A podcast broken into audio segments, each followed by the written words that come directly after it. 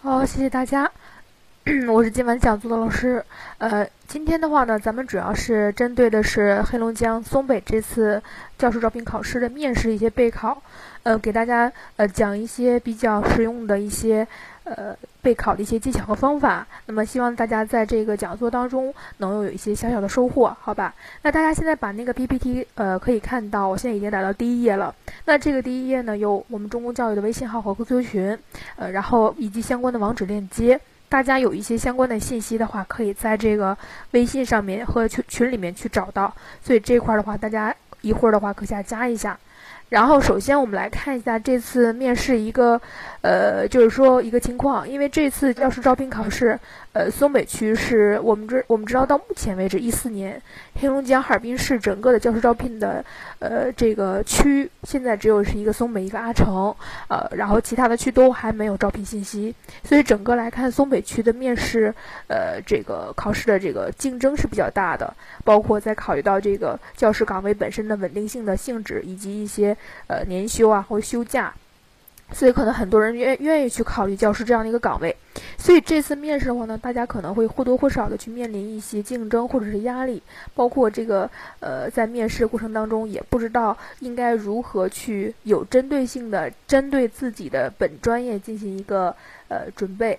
所以呢，这块简单的今天的话就跟大家简单的说一下。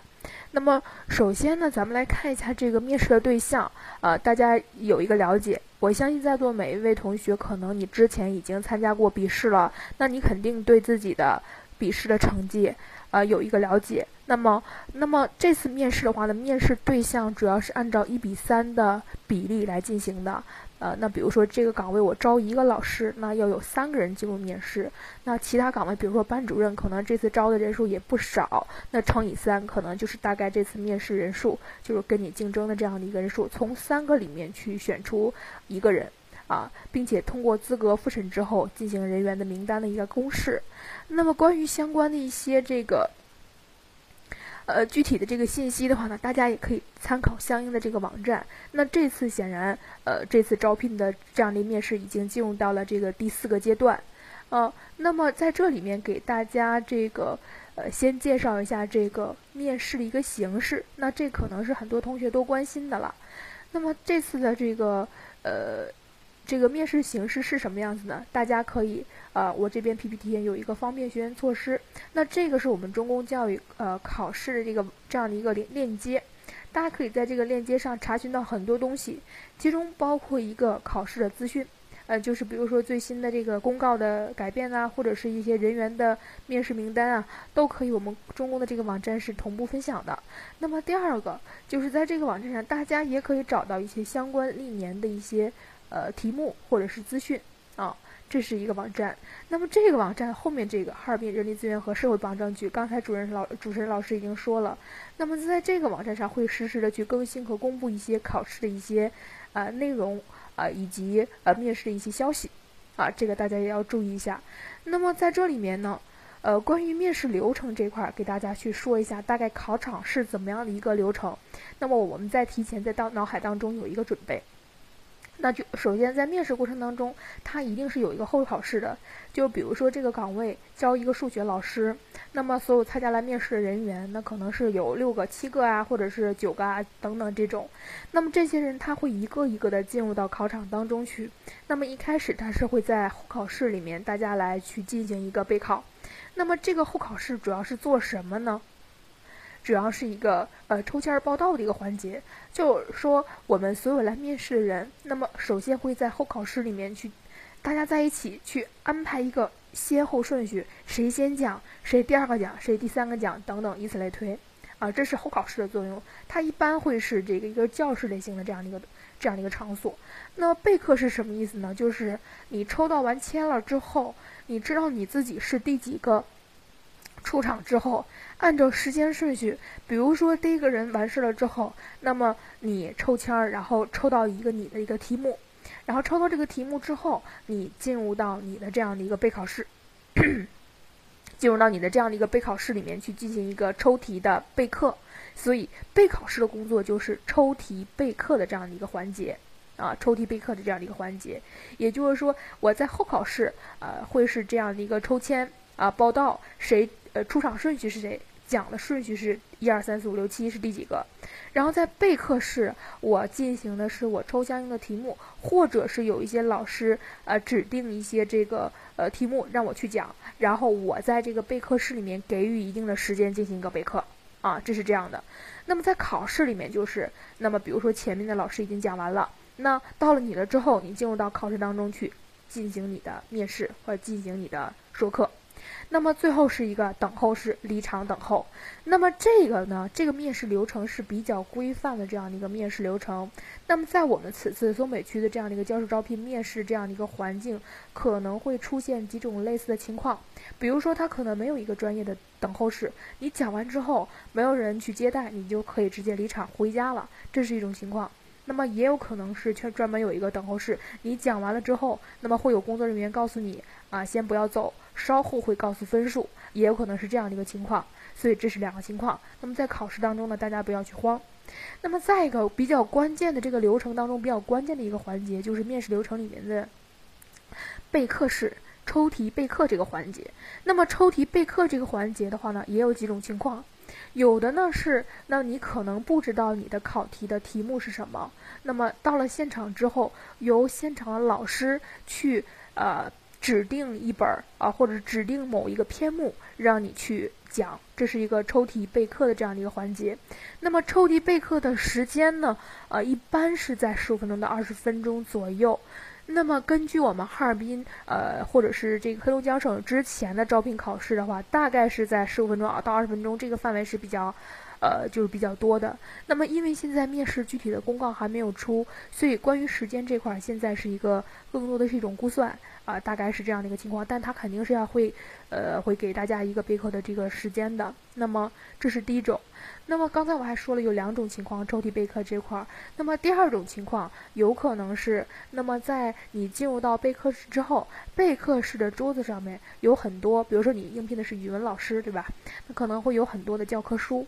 那么这种这些教科书当中，那么可能会有老师指定让你去从这些教科书当中选个择一本或者选择一个篇目来去讲啊，可能会是这样的一个情况。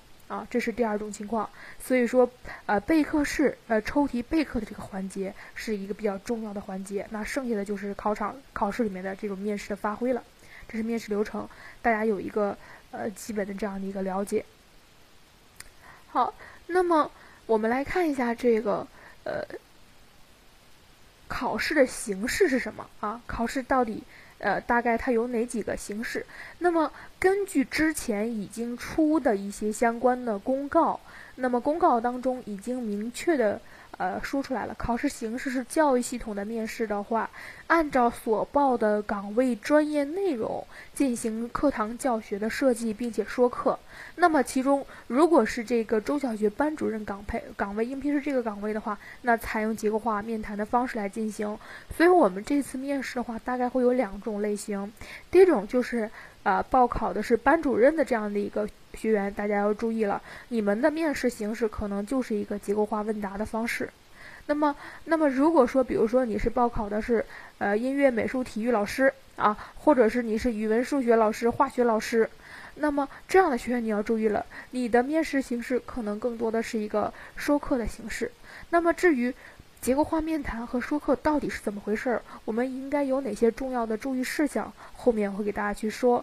那这里面是考试形式当中之前已经出的公告当中对于面试的描述啊，所以大家在这次面试的描呃这个面试这块的话有一个了解。那下面我们来看一下第一个问题，就是呃结构化啊。刚才有同学说这个是不是讲这个问题啊？是这样。那么这个公告当中已经说了是课堂教学设计，并且是说课，所以它更多的可能还是以说课的形式来去进行。呃，可能很多同学不理解什么是试讲，什么是说课，在这里给大家明确一下试讲和说课的区别。所谓试讲，指的是更多的是一种课堂现场教学的模拟，现场没有学生，那你上课的时候当做现场有学生进行提问的。呃，提问或者是模拟学生的回答，进行一个答题的预呃学生回答的预设，来进行你的课堂教学，这是试讲。而说课呢，它更多的是一种你呃站在一个同行的一个一个角度，与专家人员进行一个现场的交流，去把你这堂课你设计的意图、你设计的哪些环节，以及你为什么是这样设计，呈现给考官。所以说课试讲是不是一个意思？在这里面大家不要去混淆啊。嗯，好。那么下面我们来看一下，首先先解决第一个问题啊，结构化的这个问题。什么是结构化？所谓结构化，我相信很多同学对公务员考试的面试应该不陌生。公务员考试就有一个结构化问答。那我们说教师招聘考试当中的这个结构化，其实就可以类似的理解为它跟公务员的结构化是一个意思，只是公务员针对的是政府的职能部门，而。教师招聘考试面试的几个结构化问答是针对的是啊教师招聘啊教师岗应聘教师岗位的这些人，他只是针对的群体是有不同的，但其实本质是一样的，都是结构化问答。那么结结构化这块它的概念是什么？其实结构化从标准意义上来讲，它指的是按照预先设定好的一些问题啊，并且这些问题都是设定好的，包含各测查要素在里面的，向考生进行依次的提问。按照考生在回答问题当中反映出来的各种能力，然后来进行一个测评。也就是说，这个预设问题是提前设定好的了。根据这个问题，我提问完之后你的回答，然后我考察一下，呃，这个我想要测查的一些标准。比如说，我一开始把这个问题预设好，这道题可能测查你在某方面的能力，你的语言表达能力，你的思维能力，你是否具有一个作为班主任老师、作为一个教师的基本素质。好，那么通过你的回答，我可以正面或侧面的去测查到你是否是符合我的要求，是否是能够满足这个岗位的这个要素，啊，这就是结构问问结构化问答最根本的一个问题，啊，好，这是结构化问答。那下面我们来看一下这个结构化问答这块儿，它大概是有什么样的一个呃总体思路。那么我们知道，在这个结构化问答过程当中，其实说白了，最简单的意思就是，考官问你问题，你回答这个问题，他之前设计设置好的，你不知道他会问什么问题，你只管回答就可以了。那么我们现在要做的是什么呢？应对结构化问答这样的一个方式，我们首先其实是在大脑当中一定要有一个指导理念的，并并且一定要有一个。呃，方式方法或者是一个套路可循的。其实结构问答在考场当中，它是有套路可循的，啊，就是说它其实是有一些方法和技巧可以为大家所用，去更好的指导我们在现场的发挥，你的表现，进而能够优于你的竞争对手。所以说它是有一相应的一个套路的。但是这个套路的话，其实就是一种技巧性的东西。那么在这种技巧性的东西之下，可能会有一个指导性的一个思想的理念的指导，比如说新课程理念啊，新课程理念。比如说，再给大家举个问题，在考场当中，他可能会问你这样的问题，最简单的问题啊，你认为一个老师，考官会问，你认为作为一个教师，呃，作为一个教师，具备什么样的一个素质才能够成为一名优秀的教师？哦，这道题其实就考察的是你对教师职业的这样一个认识，或者是一个认知能力。那你在作答的时候，你的语言组织表达能力，可能考官会看在眼里，会听在心里面，他会去做衡量。那么同时，你的作答，你是否能够体现出来一些核心性的东西？比如说，那我们说新课改里面，相信在座很多学员如果听过笔试的课程的话，我们是专门学过新课改的，对吧？那么新课程里面包括几大方向，比如说它的什么教师观、学生观、教学观等等。那么在这里面之前学习的理论知识就可以为你的面试发挥和作答提供依据了。那你在作答的过程当中，如果能够适当的去把新课改的一些理念概括性的去体现在你的答案当中，那么就是一个比较好的一个发挥了。所以所谓的这个理论支持或一个思想，指的就是新课改。那我刚才说这个一套流程。呃，准备发挥。其实我们在作答的过程当中，我刚才也提到，它是有一些套路可循的。比如说，在回答这个你刚才我提的这个问题，你认为作为一名优秀的教师应该具备哪些素质？那么你怎么去答？你的语言组织是什么？你首先上来就答考官的问题，我认为应该组应该具备一二三四五六七啊，说完拉倒了，还是说应该？先破题，然后再分析，最后总结一下，给考官的答案是更加的完整和具体的。所以这就是一个套路性的东西。啊，所以说这是我们要做到的第二点。那么再一个就是第三点，如果之前没有很多面试经验的学员，你可能在考场上会比较比较慌张了，因为在考场当中有一个考官问你问题，但并不一定代表这个屋子里面就一个两个考官，他可能会有四五个或者是七八个考官，这都是有可能的。在这样的一种情况下，你如何自如的发挥自己？所以这就是一个心态的问题了。而且也是需要我们平时去大量的练习，去做一些呃紧张的脱敏啊，让你不断的去面对这样的一个考场情境，你可能就会应对自如了。所以这也是一种自信的这样的一个心态的表现。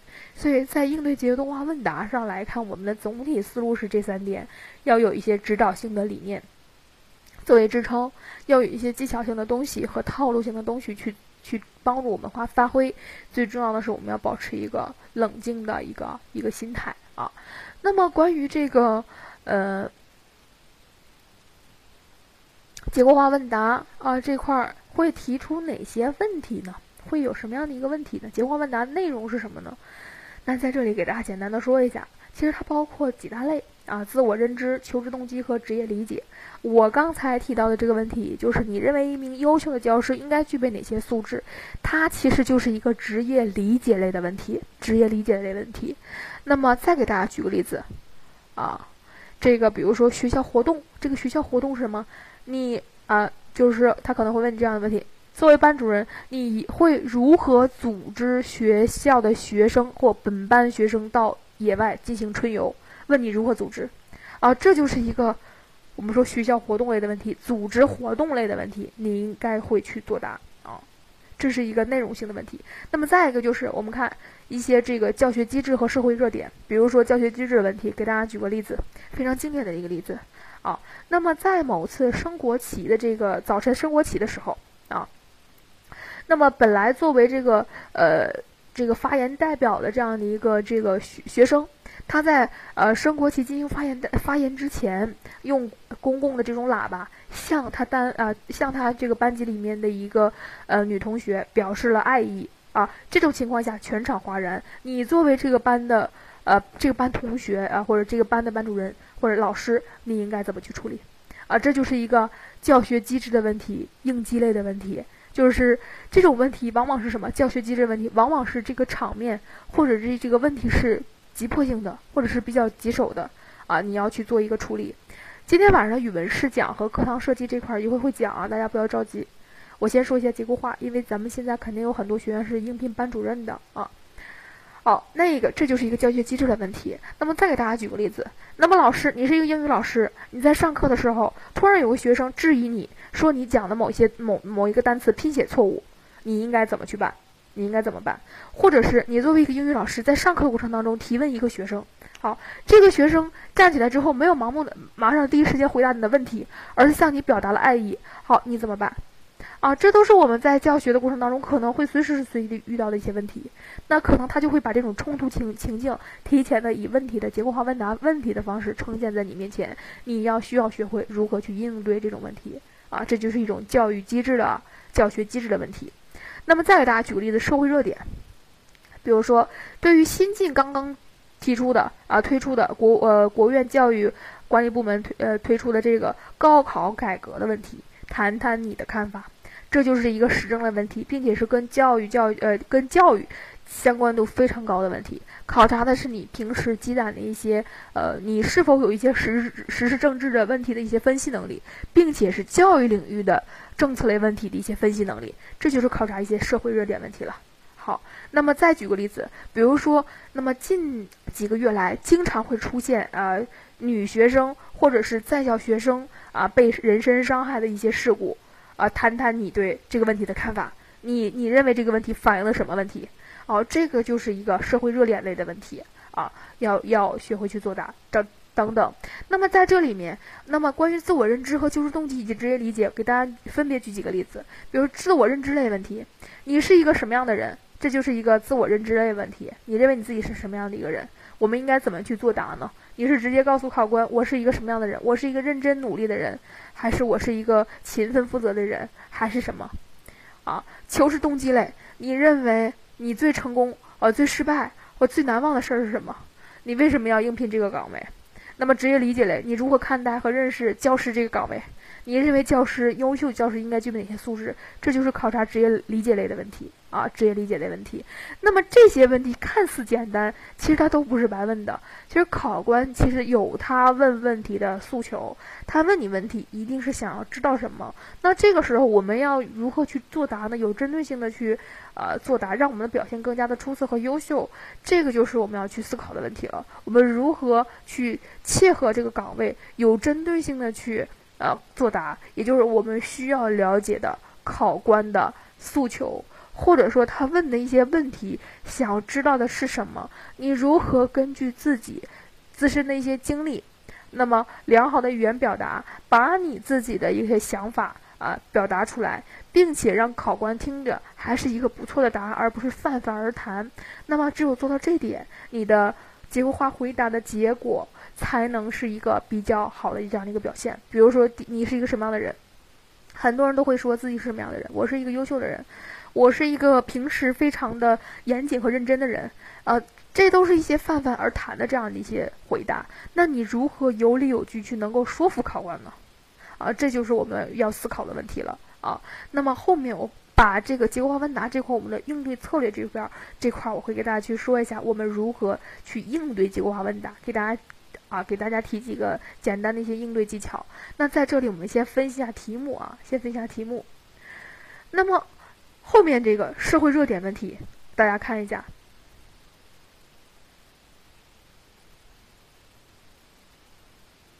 好，第一个社会热点，对于国家教育部出台的高考政策改革，谈谈你的看法。这是我刚才给大家举的例子，对吧？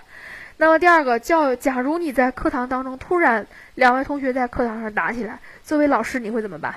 好，那么这两种，一个社会热点，一个是教育机制的问题，是我们在结构化答当中的一个难点。社会热点是因为我们自己要储备一些信息，我们可能如果没有储备一些信息，或者说我们不是一个特别关注时呃时事政治啊，或者是社会热点的这样的一个人，你可能应对这类问题会比较吃力了啊。那么教育机制这块呢？它难在它会给你出现各种冲突情境，如果你没有很好的去做好备考，对于不同类型的冲突情境，在大脑当中理出一个应对思路啊，遇到这样的问题我应该怎么去回答？那你可能在答教育机的时机制的时候，回答的会不够完整或不够出色。比如说我刚才说那个升国旗啊，升国旗的时候，一个学生啊，这个没有没有说他自己的发言稿，啊，反而是向自己班的一个女女同学表达了自己的爱意。啊，当着这个整个升国旗的这个整个全年级或全校的师生这个面前去去说这件事情啊，那你不同意也得同意了，对不对？那作为老师，这是一个非常基础的问题，你应该怎么去做？好，那么如果是课堂上当中遇到两个同学打架了，你应该怎么去做？那你的处理是什么？你是单一处理打架这个问题，还是后续的问题也会考虑？所以这个问题的话，就非常的呃，教育机制这个问题是非常棘手了。所以我们在作答的时候，我们是呃这两种题型是大家要去注意，或者是要有针对性的去系统的准备的一个类型了。好，那么我们刚才说了，这个考官他是有诉求的，他一定是知道你今天想要呃这个你的回答，我我是否能够呃得到我想要的东西。比如说，教师这个岗位，他一定是要有一个有爱之心，有一个耐心，有一个细心，并且为人师表的。那么，你的回答是否能够体现这些问题？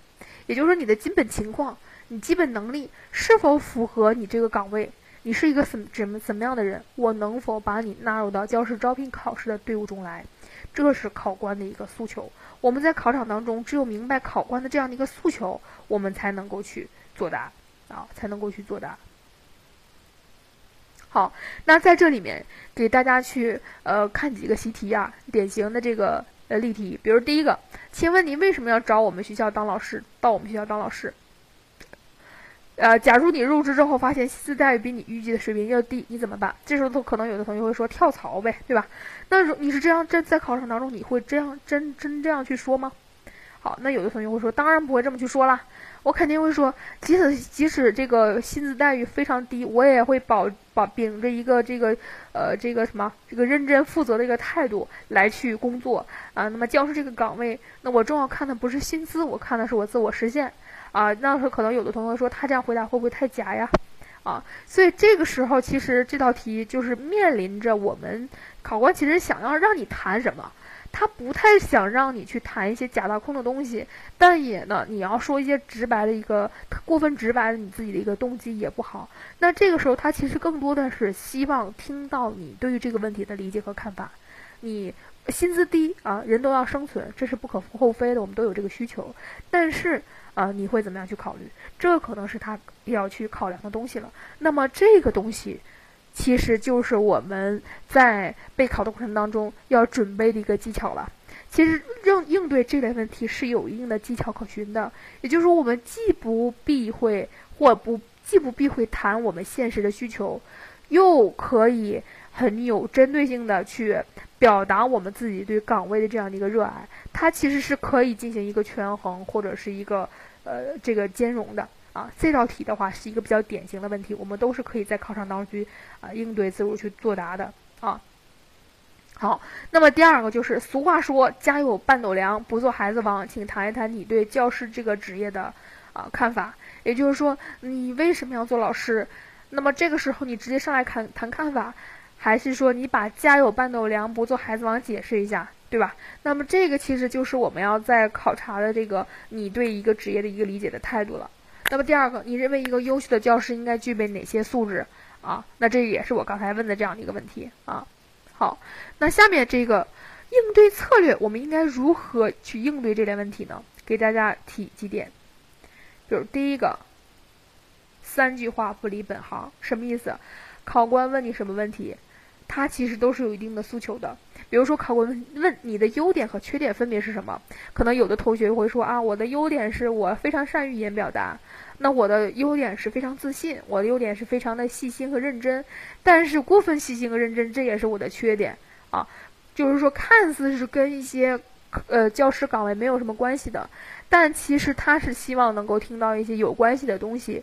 所以我们在作答的时候，其实是要遵循一个三句话不离本行的这样的一个原则去答的，去往教师这样的一个岗位上去靠啊。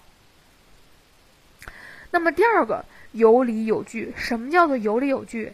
就是你不光要告诉考官结果，你也要告诉考官你为什么有这样的一个看法，这个才是关键。比如说，那么你比如说刚才我说，你认为啊，作为一个教师最基本的素质是什么？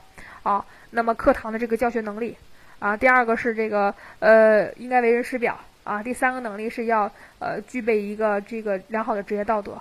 你只光把这你三个结论告诉考官了，但是你为什么呢？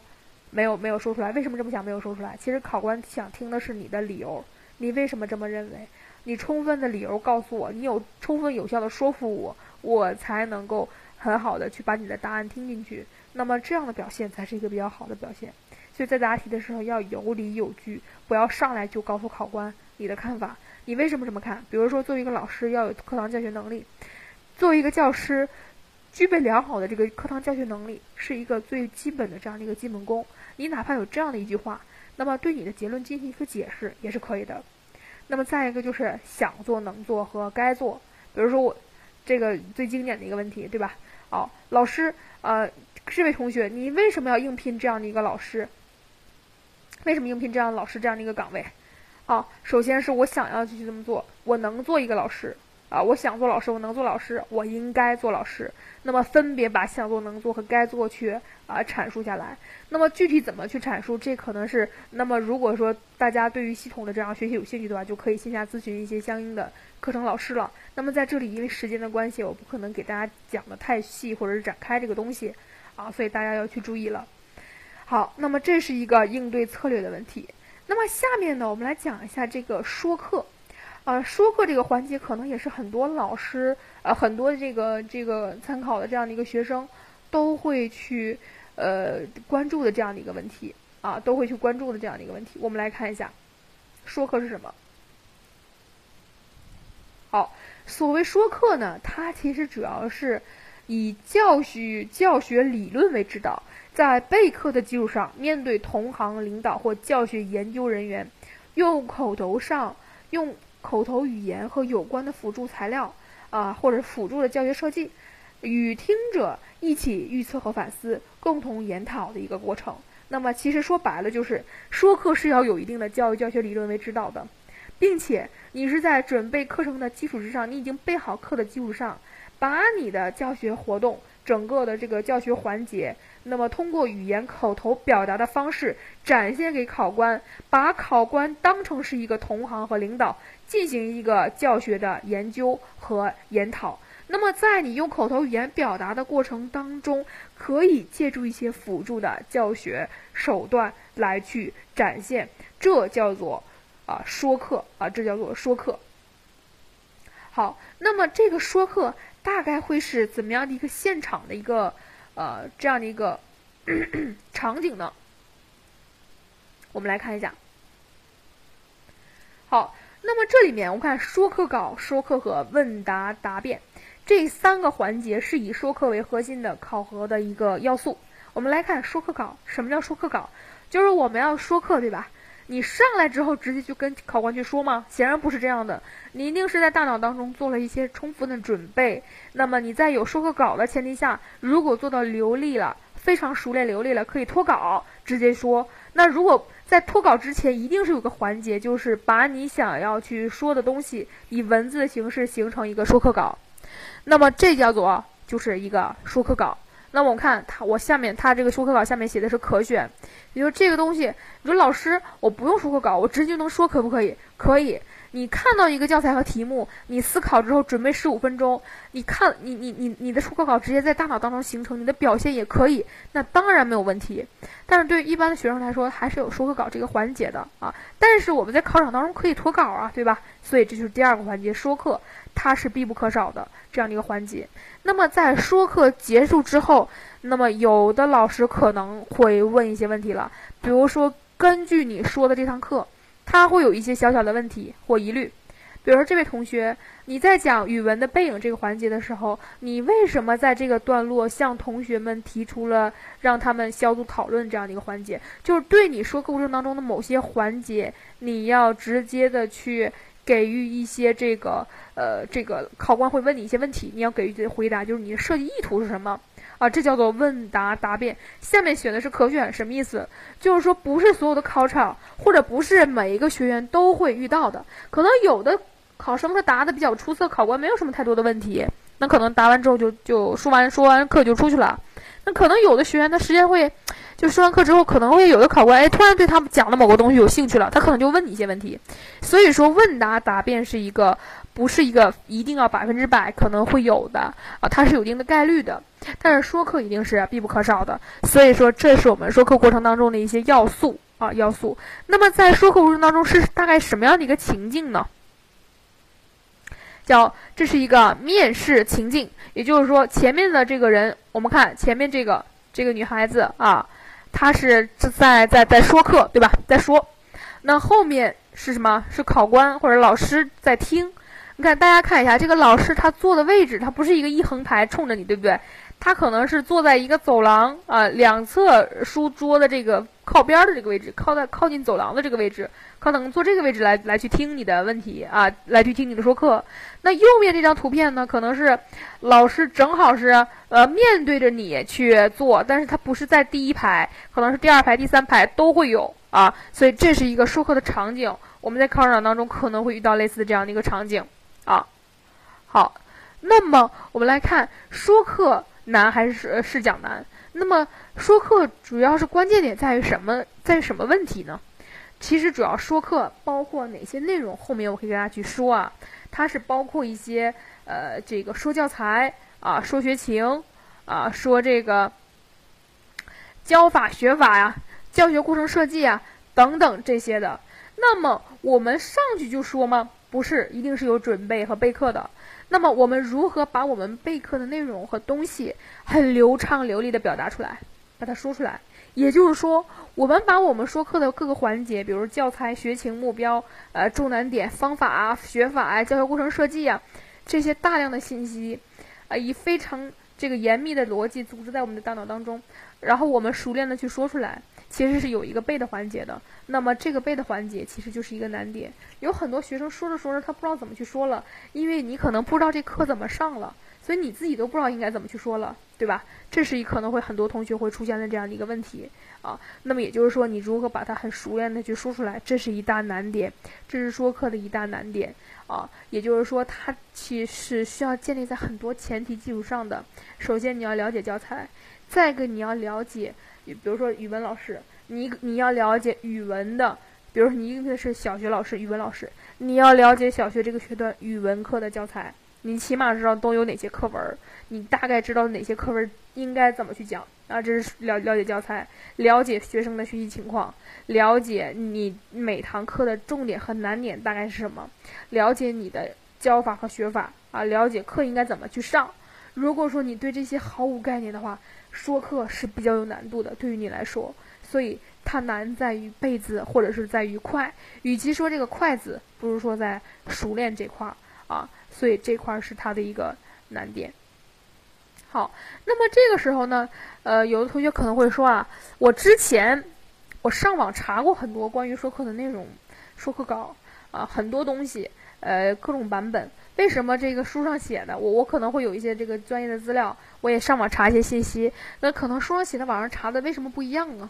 啊，其实说为什么会这样出现这样的一个情况，其实就是说关于这个说课这块儿是有很多版本的，但是无外乎什么版本，任何一个版本，它无外乎包括几大核心要素。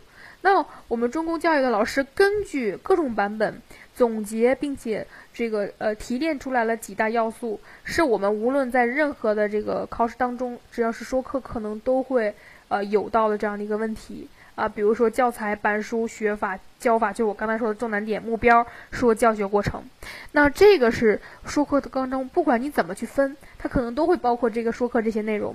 比如有的版本可能会把这个说板书放在说教学过程里面，有的可能会把说学法。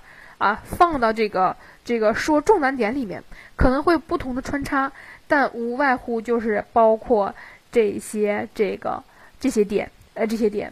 所以这个是我们统筹了各种版本之后进行的一个精华版的一个说课内容的讲解，希望能够对大家的说课的备考有一定的帮助，起码能够对你的准备有一个纲领性的或者是框架性的一个指导。你应该知道大概是什么东西了。那么至于什么每，比如说你是化学老师，你是语文老师，你数学老师，哪个东西我怎么填，我不同的课型我怎么去上，这个就是大家要去努力要去攻破的问题了啊！在这里面，由于时间关系，只能给大家提供一些纲领性的东西了。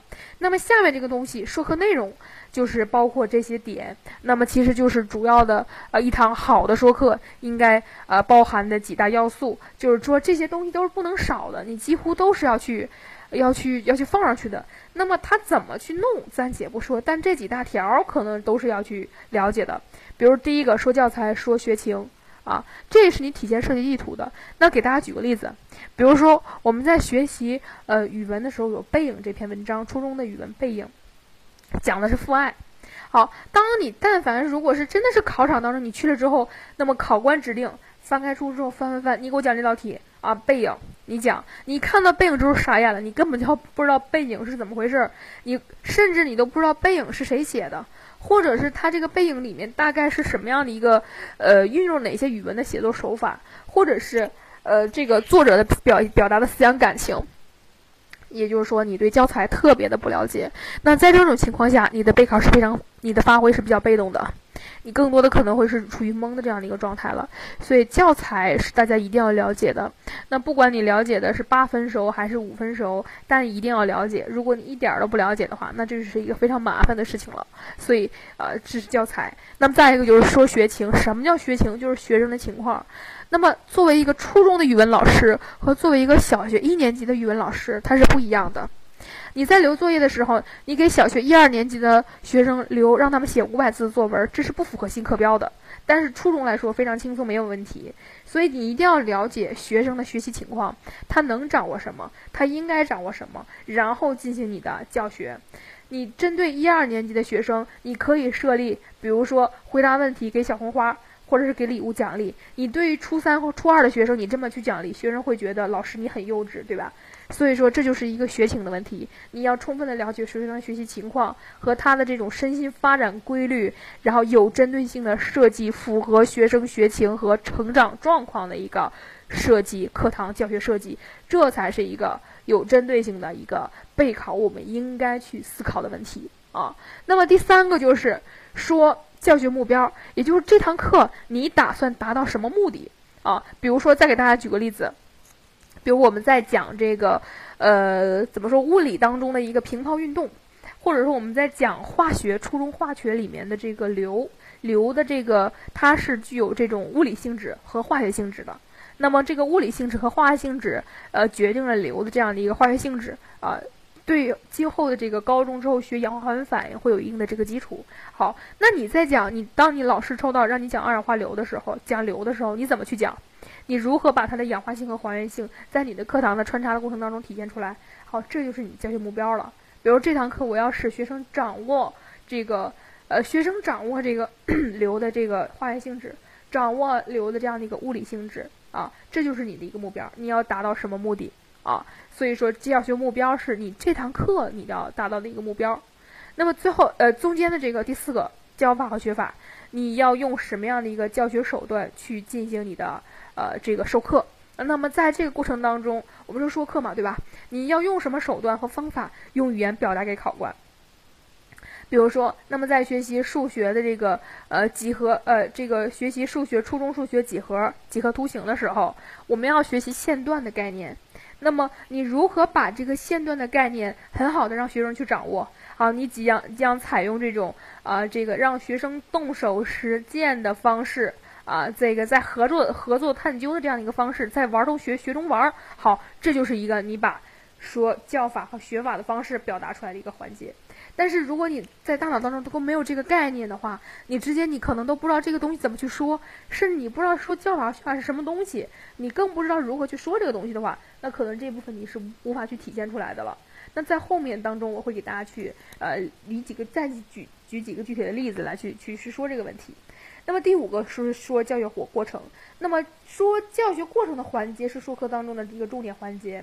你这个教学过程你是如何展现的啊？那比如说我刚才举这个例子，硫的这个氧化性和还原性，你怎么样去展现？你一开始就跟同学们说吗？硫有氧化性，硫有还原性，硫有漂白性啊，这是它的性质，这是它的这个这个化学性质，不可以，对不对？那你肯定，你作为一个老师，怎么样把这个素材，那么一点一点的、一点的展现给学生呢？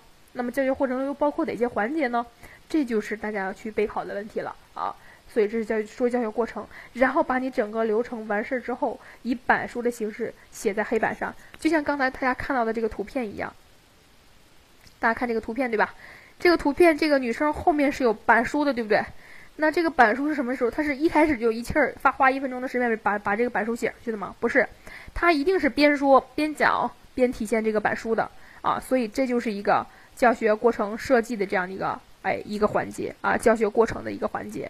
好，那么下面我们来看一下，我们举个例子，因为在这里面它这个说课内容是非常多的啊，也不是说呃本身是有一个非常详尽的理论去作为支持，比如每个环节应该去怎么去做，有哪些注意细节，怎么样去弄这个东西，它是都是有套路的。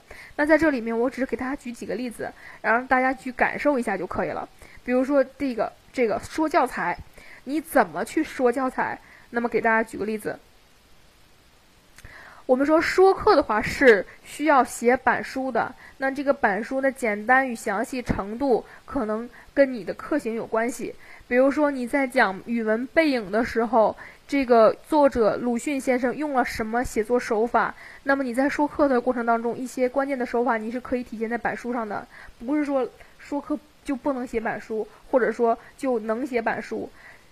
板书一定是服务于你的说课的啊！希望这些同这个同学明白一下啊，我不知道我说的你明不明白？就是说课的话，它是需要写板书的啊。但是你说老师，我我我紧张的不行了，我根本就无法写板书，那写板书会影响我的发挥，那这个时候就要灵活应变了，对吧？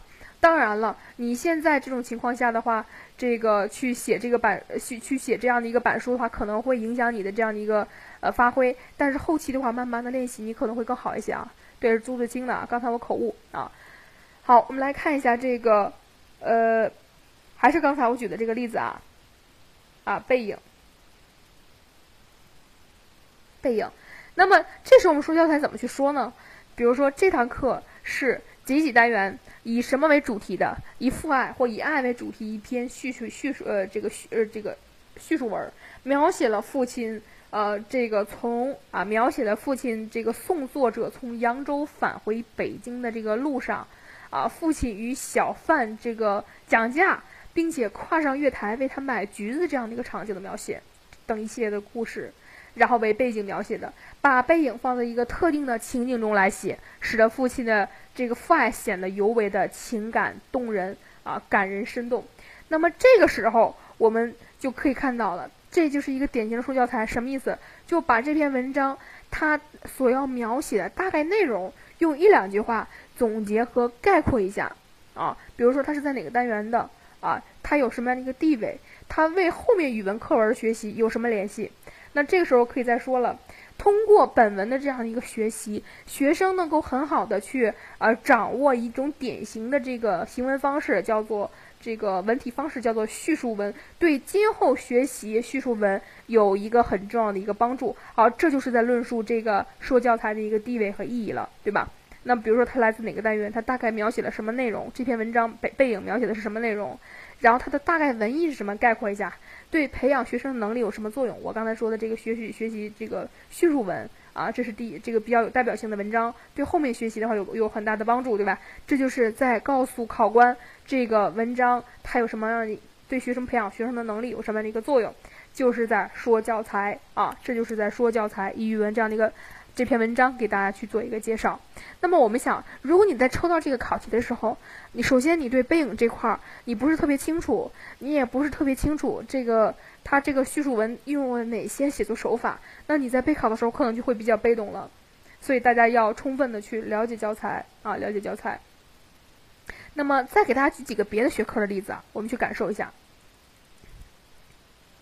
比如说数学。我要学习长方形和正方形面积的计算啊，这是一个题目。好，那么这个题我们怎么去说呢？同样是刚才的这样的一个例子，长方形和正方形面积的计算是人人教版小学数学三年级的一个题目，是第六单元第二节的一个内容。那么这堂课是在学生已经掌握了长方形、正方形的一些特征了，它的一些周长的计算的基础之上进行学习的。啊，那么是学生第一次学习平面图形的这样的一个面积计算。那么学好这个本课啊，长方形和正方形面积计算，是以后学习平面图形这个面积推导过程的一个重要的基础，并且为学生进一步系统的学习平面图形的这个呃一系列平面图形的面积打好一个基础和准备。好，也就是说，我刚才这个内容就是一个说教材的一个典型。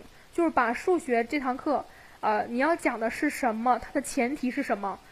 已经建立在学生已经掌握了什么，还不没有掌握什么，并且这堂课学习之后对以后的学习教学有什么意义和作用，表现出来了。这就是一个数学的说课。那么再给大家举个例子，比如说化学的，那就是氧气的物理性质、化学性质和氧气的用途，比如说。这个氧气这块，氧气的物理性质、化学性质、氧气用途是我们在学初中化学的时候肯定会学到的，对吧？是最基本的。我们都知道，高中肯定也学也会学化学。那么，比如说这堂课，这堂课的内容其实讲的是氧气的物理性质、化学性质和氧气的用途三部分。这是先把这堂课的大概内容先简单的介绍一下。那么这三部分内容，它其实是以氧气的这个性质为中心的，啊，那么因为它的物理性质。物质的物理性质一定是源于它的化学性质，所以氧气的这个呃学生呃氧气的学习是学生初中化学学习当中的一个呃使学生系统的认识事物它的性质以及变化规律的一个开始，对今后学习化学有非常重要的一个作用，或者对今后学习化学。当中的其他元素的相关性质具有重要的意义和作用。好，你这样一个论述就已经把你这堂课的你的说教材当中的一些关键性的信息已经提前给考官了，比你泛泛而谈或者说呃相对来说抓不住重点要好很多。所以这块儿给大家去讲个例子，我们简单的能够对这个东西有一个了解就可以了啊。这是说教材。那么下面我们来看一下，那么。再给大家举个例子，就是说教学过程，教学过程应该怎么去说啊？大概是怎么去弄这个东西？我们来也是举几个例子给大家去感受一下。那么教学过程是包括几块儿的？导入新课、教学、巩固提高、小结作业。那么它的基本句式是可以给大家去总结一下。比如说，那么在后面的这个环节，比如说在导入环节，我怎么怎么去做？在教新课教学环节，我怎么怎么去做，对吧？我打算采用什么方法去做？我为什么采用这样的一个方法？这是一个我们在教学过程当中可能会呃常经常用到这样的一个基本基本句式啊。那么这种基本句式，比如说你是语文课，对不对？那你就把语文的环节套进去；如果你是数学课，就把数学的环节套进去；如果你是美术课，哦，那就把美术的环节套进去就可以了。好，那么我们来再来看一下这个，呃，举个这个例子啊。刚才有同学说英语课，对不对？在这里面跟大家说一下，英语课是也是分课型的。就是说，我们在备考的过程当中，不管你是什么学科，每个学科都有每个学科几大课型。你只要把几大课型练会了，把它的技巧和方法练会了，在考场当中直接把这个技巧和方法套到你抽到的那个题目里面就可以了。比如英语课，它有这个听力课、语法课和这个语音课啊，或者阅读课，大概几种类型，还有写作课五种类型。那么不同的类型会有一些，比如说。通用的导入方式，比如导入环节，你新课教学环节采用这个，比如说词汇课，你词汇课你教学生去学习英文的时候，那你是以图片的方式去进行一个现场的互动啊。比如导入环节之后，新课教学又会有互动嘛，对不对？你怎么样去做？所以它是有课型的，那你把这这几个课型去去掌握了，其实就可以了。那么，比如语文课也是有课型的，比如，呃，我们语文课肯定是有课型的，比如说这个古文啊，很有代表性的古古文。啊，古诗文或者是诗句、诗歌、记叙文、散文、议论文、说明文，好，这些文体它都是有一些共性的套路性的问题。你把这些共性的套路性的问题技巧和方法掌握了之后，然后再结合你的被你了解的你的专业知识和你对素材的了解，往里去套就可以了啊。当然，这个东西不是说短时间就能做到，是需要我们进行一个系统的练习和。不断的去练习来去做的。那么在这里面，我们说说课，我们再了解再清楚。如果没有人去，呃，你去练，或者是不断的去改正练习的过程的话，相对来说还是呃，就是说进步会比较有限的。所以我们要一定要去练啊。好，那么在这里面给大家举个例子，导入新课的环节。之所以，比如说这块儿，你你进行导入新课的环节，你已经说清楚了你这个环节怎么去做了。好，那么你你要采用温故知新的导入方法，你为什么这么去做呢？好，给大考官加上这样一句话。我之所以采用温故知新的导入方法，是因为本节课的内容是在前几节课的内容的基础之上去进行开展的。那么，学生对于前几节所学的一些知识，已经有了几个具体的掌握和应用了。那么，学习前面的知识要点，对于新的学习知识的内容有一个很大的这个呃铺垫作用，起到很大的铺垫作用。所以我采用温故知新的导入方法。然后你说完导入之后，给考官解释一下你为什么去这么去做，这就是我们说的这个教学设计过程当中你如何去做的问题。那么新课教学就是开展正常的教学环节，就是在教学环节当中我要怎么去做？比如说我通过合作探究的方式。比如说，这是一个化学实验，对吧？我要学习的是氧气的这样的一个物理性质和化学性质。比如说，我学习的是二氧化硫的这个化学性质是漂白性，对不对？好，那么把二氧化硫流通入到这样的一个带有颜色的试液当中去看它这个脱色的反应。好，你可能要做一个实验。那你做这个实验，你为什么要采用做实验的方法？你要跟考官说清楚了，因为你要呃结合新课标、新课改，要学生为中心。把课堂还给学生，对不对？采用一个合作探究的方式来观察实验，对吧？通过集思广益啊、启发的方法，让学生去了解啊，习得本堂课的一个知识。也就是说，你把你的这个设计意图啊展示出来。那么，所以说我们在说说课的过程当中要遵循的这样的一个原则，其实就是你教的是什么啊？怎么教？你为什么这么去教啊？比如说，你教的是什么？肯定是教材当中的，我们需要去了解教材，去备课，了解学生，你才能够说清楚你要教的是什么。再一个就是你怎么去教，你说教法和学法，对不对？你为什么这么去教？啊，你的依据是什么？依据是什么？这就是一个教学过程的问题，对吧？好，然后下面我们来看一下，一一堂好的说课这块儿应该会有哪些这样的一个标准？好，那么。这里面给大家去举举几个例子。首先，我们在备考的过程当中，第一点一定要做好系统的理论储备，一定要了解呃新课改革当中的相应的一个内容以及这个新课程标准啊新课程标准。第二点就是你要做到做到流程规范、内容正确，应该一个说课当中应该包括的一些环节要流程规范都包含在里面，并且内容是正确的。再一个就是在熟练的基础上去做呃，在这个了解的基础上去做到熟练化。你的表达越来越流畅，你的你的这个内容表现的越来越规范，最后挥洒自自如。那么我们说第二点，流程规范和内容正确是我们说是一个重点和难点。那么在这里面给大家说一下什么叫做新课标，以一个语文新课标为例啊，一个语文新课标为例啊。那么语文新课程标准的话，其实就是一个我们说它是一个文件性的东西。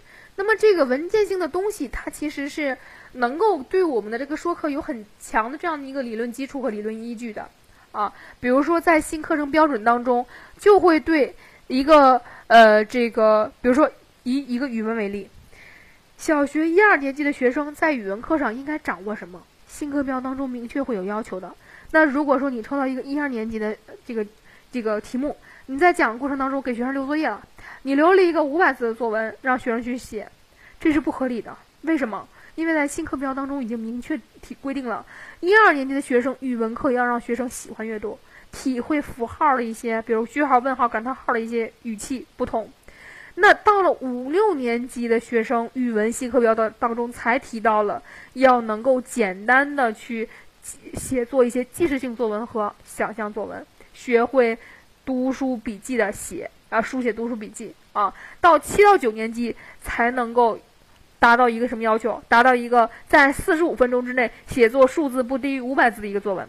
所以一到二年级你让他去写作文，显然是几百字的作文，显然是不合理的。那么你一旦这样的话突出口，很我会马上的敏锐的感觉到你是不专业的，或者说你是不太了解学情的。因为我们要知道，在考场当中的考官，他其实都是有很多多年的这种授课经验的啊，所以这块儿我们一定要去了解我们各科的这样的一个新课标。好，那么这个时候有的同学可能会说，课堂设计是什么？我们说课堂设计就是我们在课堂过教学过程当中，你如何设计你的课堂，也就是说我刚才说的教学过程设计啊，这个就是课堂设计。可能有的同学不太理解这个概念啊，我们来看。这个说教学过程里面，其实这个教学过程就是课堂设计啊，课堂设计。你这堂课你如何去设计啊？去去呈现给考官啊？比如说你一开始怎么去导入？你这堂课如何去唱上？采用什么方法？然后最后你应该去采用一个什么样的一个这个总结的这样的一个环节啊？试讲这个问题，刚才已经给大家去讲了。试讲和说课的区别，试讲是现场模拟。我们这次的考试的话，更多的是这个课堂教学设计，设计课堂教学设计，并且说课啊，是以说课的形式，呃，主要还是以说课形式来进行的啊。所以这个试讲没有给大家去详细的讲，大家知道什么是试讲就行了。主要我们来去学习说课的问题。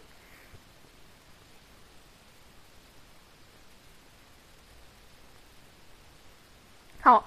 那我们来看一下中公教育会提供给大家哪些信息或者哪些东西。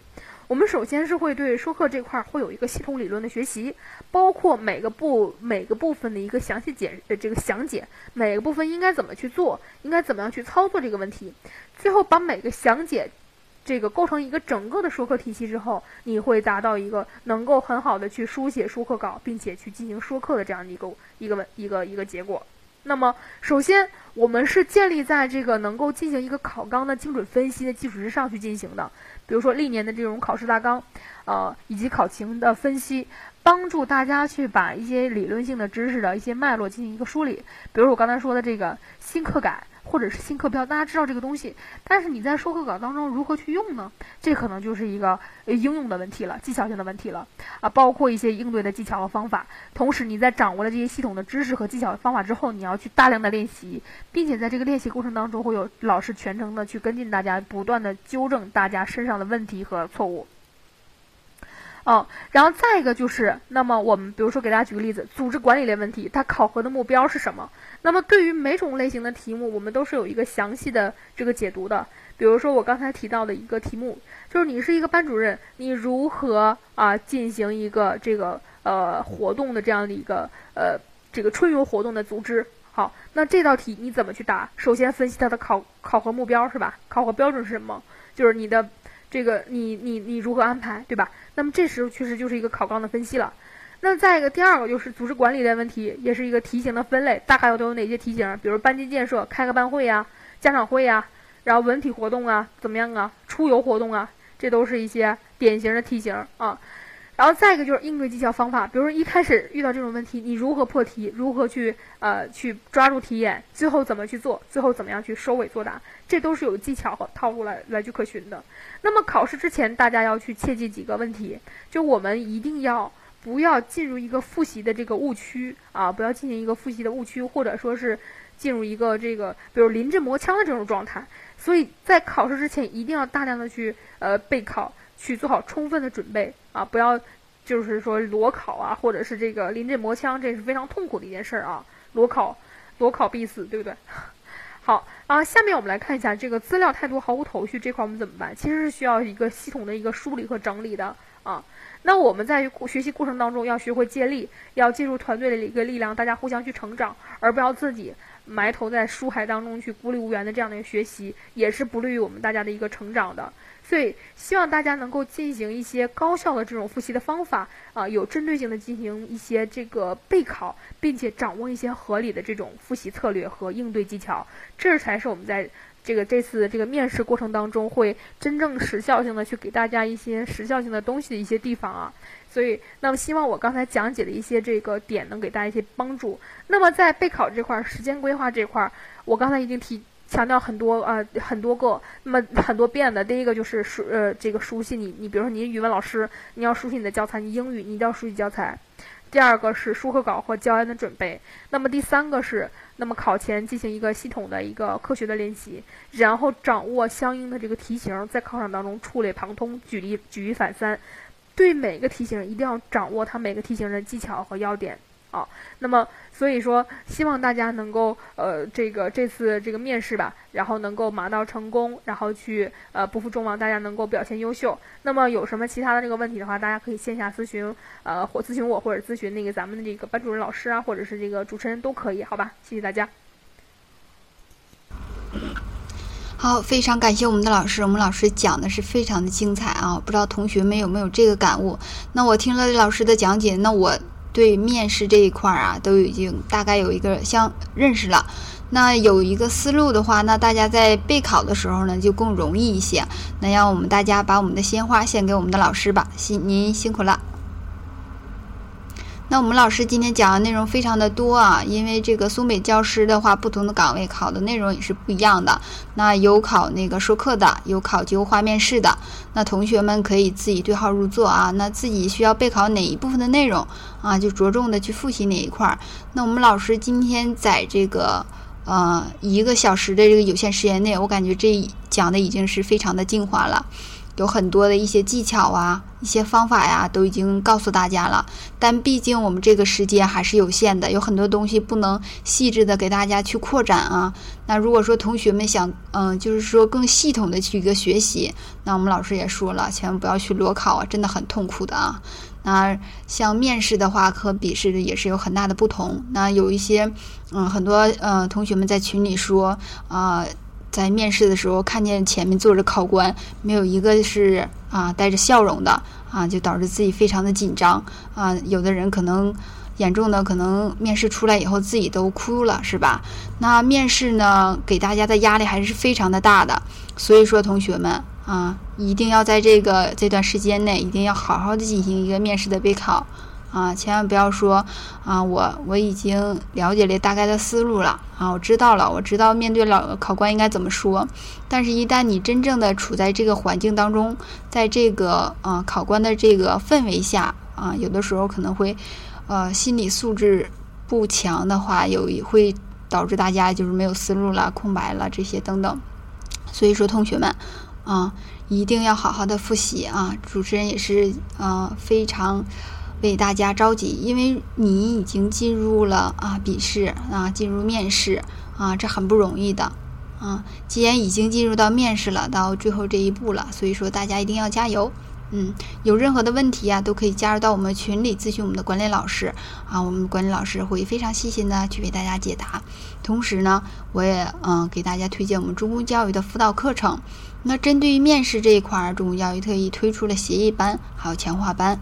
那如果说呃，同学们自己掌握不好的话，可以报我们相应的课程啊。那我们这个老师呢，也就像我们刚刚这个讲座的老师一样，那我们老师都是嗯，多年根据各个考试的一些经验啊啊，总结出来一些非常实用的一些复习的技巧以及复习的方法，那避免了大家在浪费不必要时间啊。因为我们这个呃，每年这个教师考试到面试的时间，备考时间是很短的。啊，很短。那如果想在这有限的时间内脱颖而出的话，一定要掌握一些好的方法啊，嗯，去发挥自己的亮点。嗯，那在面试中去有一个更好的成绩。那如果说大家有什么问题，或者是说呃课程方面的咨询呢，都可以加我们麦序上这位课程咨询老师为好友，或者呢你加入到我们的考试交流群，在群里面咨询我们的管理老师都是可以的。那我们现在线上报名的话，还是有相应的优惠的，所以说同学们啊不要错过了。那我们最早的班次呢是九月十五日开课，那我们的老师啊也把我们这个针对于松北区的一个面试的辅导简章的链接发到我们的公屏上了，大家可以点击啊点击开进行查看。同时呢，我们的老师也把我们的 QQ 群发布到公屏上了，那我们的群号是。三四二三六幺三八九，三四二三六幺三八九。嗯，同时呢，主持人在这里还要啊给大家介绍我们教师资格的啊直播课程啊，这个大家应该是之前没有什么了解啊。那我们的直播课程呢是从二十二日，也就是九月二十二日一直到啊九月的二十九日。那我们这个是。课程设置呢，为我们很多的考生啊，因为白天可能要工作啊，那这个就是利用业余的时间啊，就是晚上下班以后的时间来进行学习。他的上课时间呢是晚上的七点到晚上的十点啊。那每一天的课程呢，价值是三十元的，而且我们都是啊，我们名师给大家授课。那课程结束之后，还有我们的老师进行答疑。那这个和我们面授有什么区别呢？啊，这个教师资格的课程和面授有什么区别呢？